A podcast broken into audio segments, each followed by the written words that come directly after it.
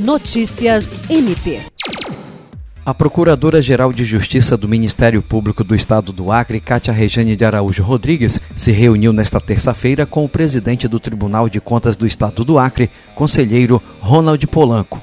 Também estiveram presentes na agenda o Procurador-Geral Adjunto para Assuntos Jurídicos, Sami Barbosa Lopes, o Promotor de Justiça Ricardo Coelho e os diretores de Finança e Controle Interno, Reginaldo Prates e Helder Carvalho. Durante o encontro, os representantes institucionais discutiram sobre a atuação dos órgãos e parcerias importantes voltadas para o aprimoramento do controle interno. Pelo Tribunal de Contas do Estado do Acre, também esteve presente na reunião o diretor Luiz Gustavo Maia Guilherme. Jean Oliveira, para a Agência de Notícias do Ministério Público do Estado do Acre.